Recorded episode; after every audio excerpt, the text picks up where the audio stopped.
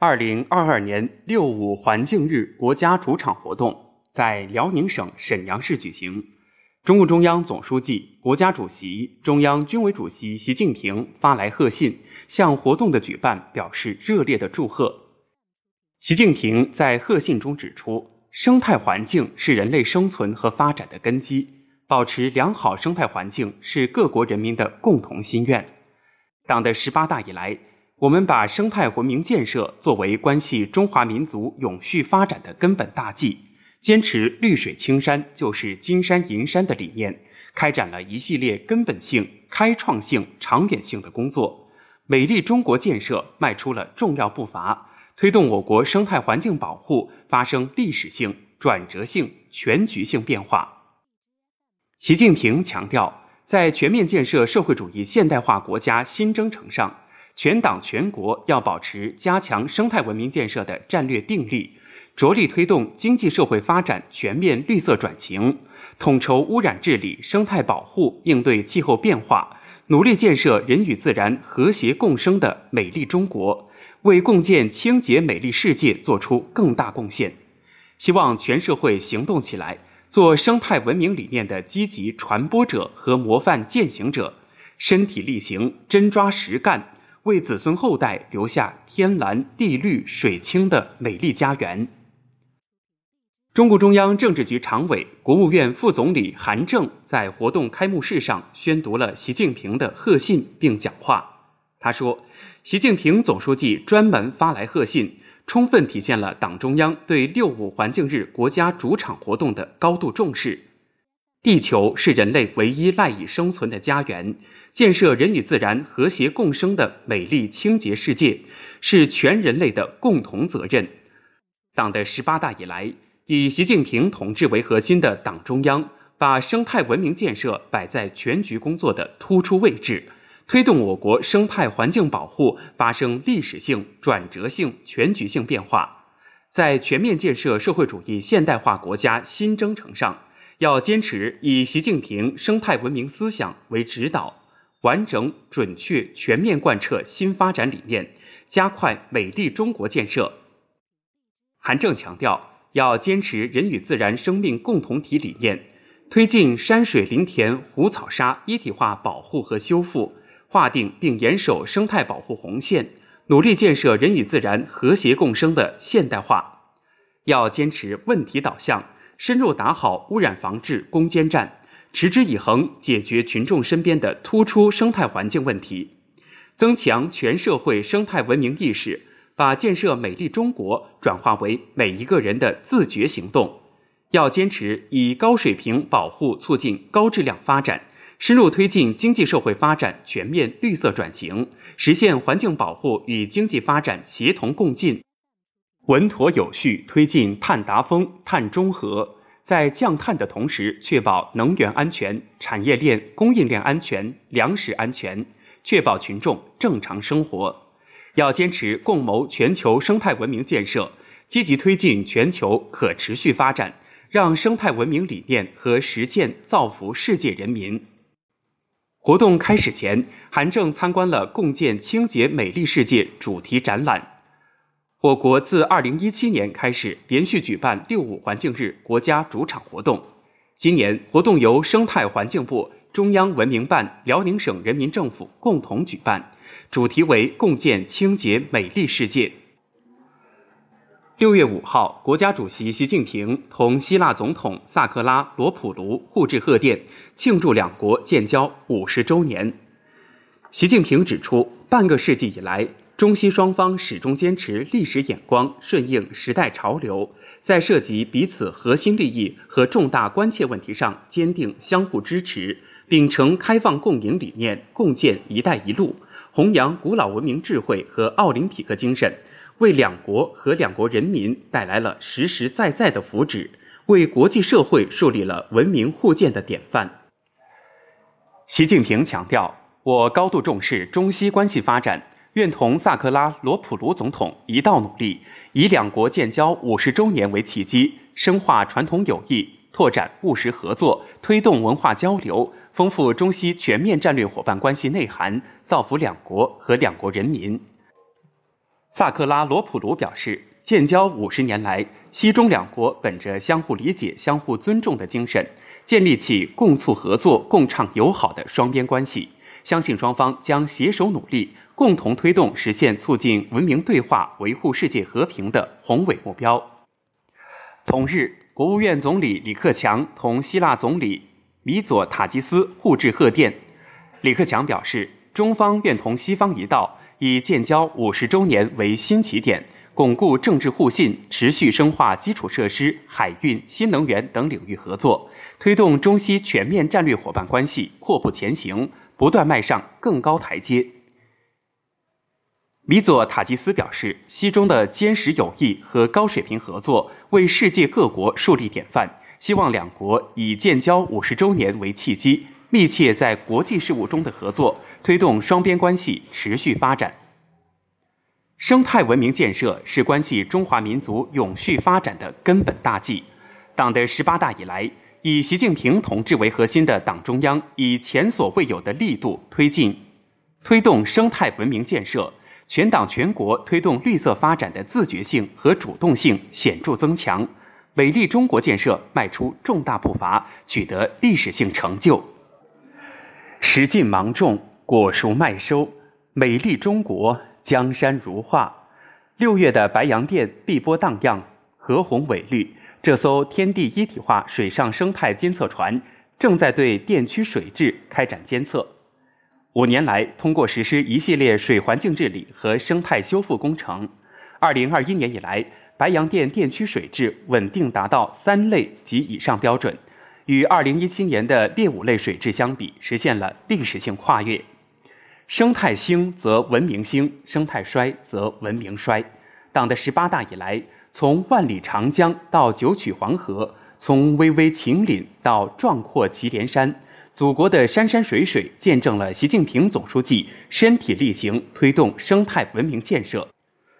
习近平总书记强调，生态环境是关系党的使命宗旨的重大政治问题，也是关系民生的重大社会问题。良好生态环境是最公平的公共产品，是最普惠的民生福祉。要像保护眼睛一样保护生态环境，像对待生命一样对待生态环境。人不负青山，青山定不负人。党的十八大以来，以习近平同志为核心的党中央，把生态文明建设摆在全局工作的突出位置，开展一系列根本性、开创性、长远性工作，提出一系列新理念、新思想、新战略，系统形成了习近平生态文明思想，把我们党对生态文明建设规律性的认识提升到一个新境界。有力指导生态文明建设和生态环境保护取得历史性成就，发生历史性变革。在习近平生态文明思想指引下，我国生态文明建设以前所未有的力度推进。这十年，生态文明体制改革的四梁八柱日益完善，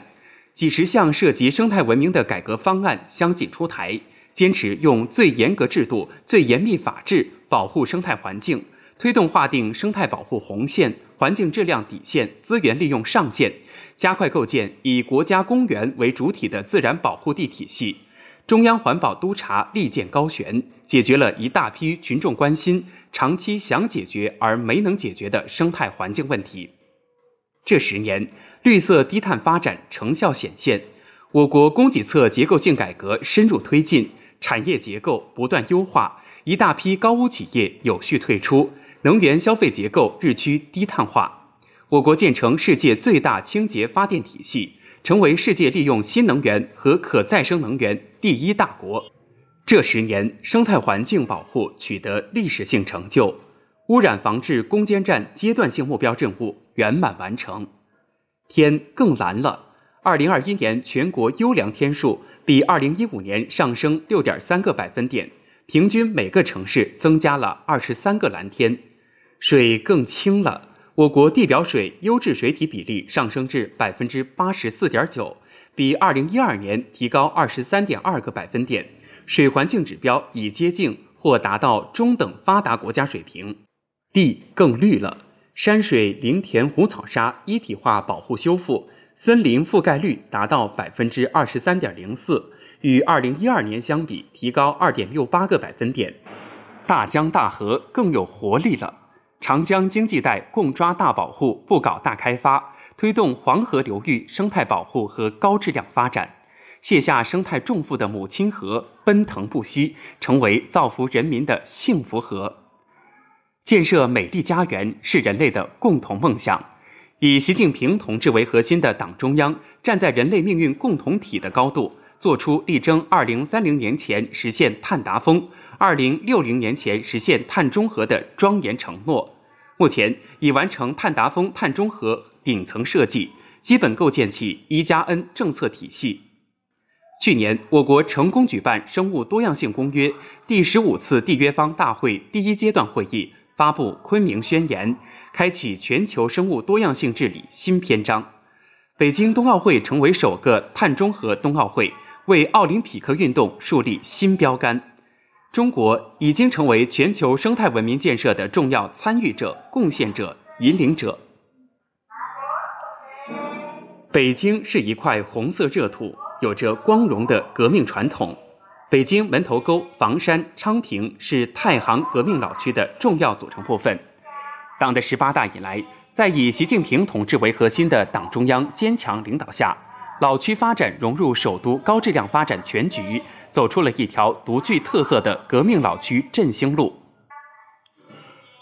北京革命老区位于城区西北部，以山区为主。这两天。门头沟区的清水花谷迎来盛花期，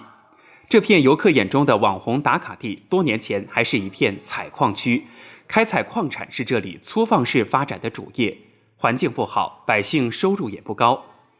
党的十八大以来，习近平总书记率先垂范，连续十年参加首都义务植树活动，多次强调造林绿化、绿色发展的重大意义。立足老区生态涵养优势，构筑首都西北部绿色屏障。在习近平生态文明思想指引下，北京市革命老区绿色发展的路径清晰起来。门头沟坚决关停煤矿，展开大规模生态修复，结束了千年采煤史。昌平区接续实施了两轮百万亩造林等一大批重点生态工程。房山区修复废弃矿山超过一千公顷。在持续不断的努力下，老区绿色生态屏障的作用日益显现。二零二一年，北京的空气质量全面达标，优良天数接近八成。因地制宜绿色发展，北京市一方面支持老区发展精品民宿、红色旅游盘活产业，同时努力探索综合性生态保护补偿机制。二零一八年以来，北京向革命老区发放补助资金四十四点三亿元。让生态优势转化为经济优势，发展特色产业，推动乡村振兴，老区百姓吃上了生态饭，过上了好日子。牢记总书记殷殷嘱托，北京市努力挖掘红色资源，以红色文化激励老区人民创造新业绩。在房山区霞云岭乡，一九四三年，晋察冀边区晋察冀边区抗日宣传小分队队员曹火星。在这里创作了传唱至今的“没有共产党就没有新中国”。近些年，霞云岭依托红色资源，联合相邻的普洼乡和石渡镇，成立了红色文旅联盟，整合特色农产品资源共享，抱团发展。二零一二年，三个乡镇的村集体收入超过了三千万元。老区添活力，百姓有奔头。二零一八年以来。北京市累计安排市政府固定资产投资两百六十三点七亿元，重点支持革命老区基础设施公共服务建设，实现了老区区区通轨道交通和高速公路，城市三甲医院与老区乡镇卫生院实现资源共享。如今的北京革命老区不仅生态宜人、环境优美，高端产业、高端制造业也蓬勃发展。门头沟区着力打造高精尖产业集群，构建首都西部发展新的增长极。昌平区布局建设两股一园创新格局，未来科学城已成为首都建设国际科创中心的主平台。房山区以创新为引领，打造科技金融创新城。北京革命老区对支撑首都发展、服务首都功能、发挥着越来越重要的作用，走上了一条独具特色的革命老区高质量发展之路。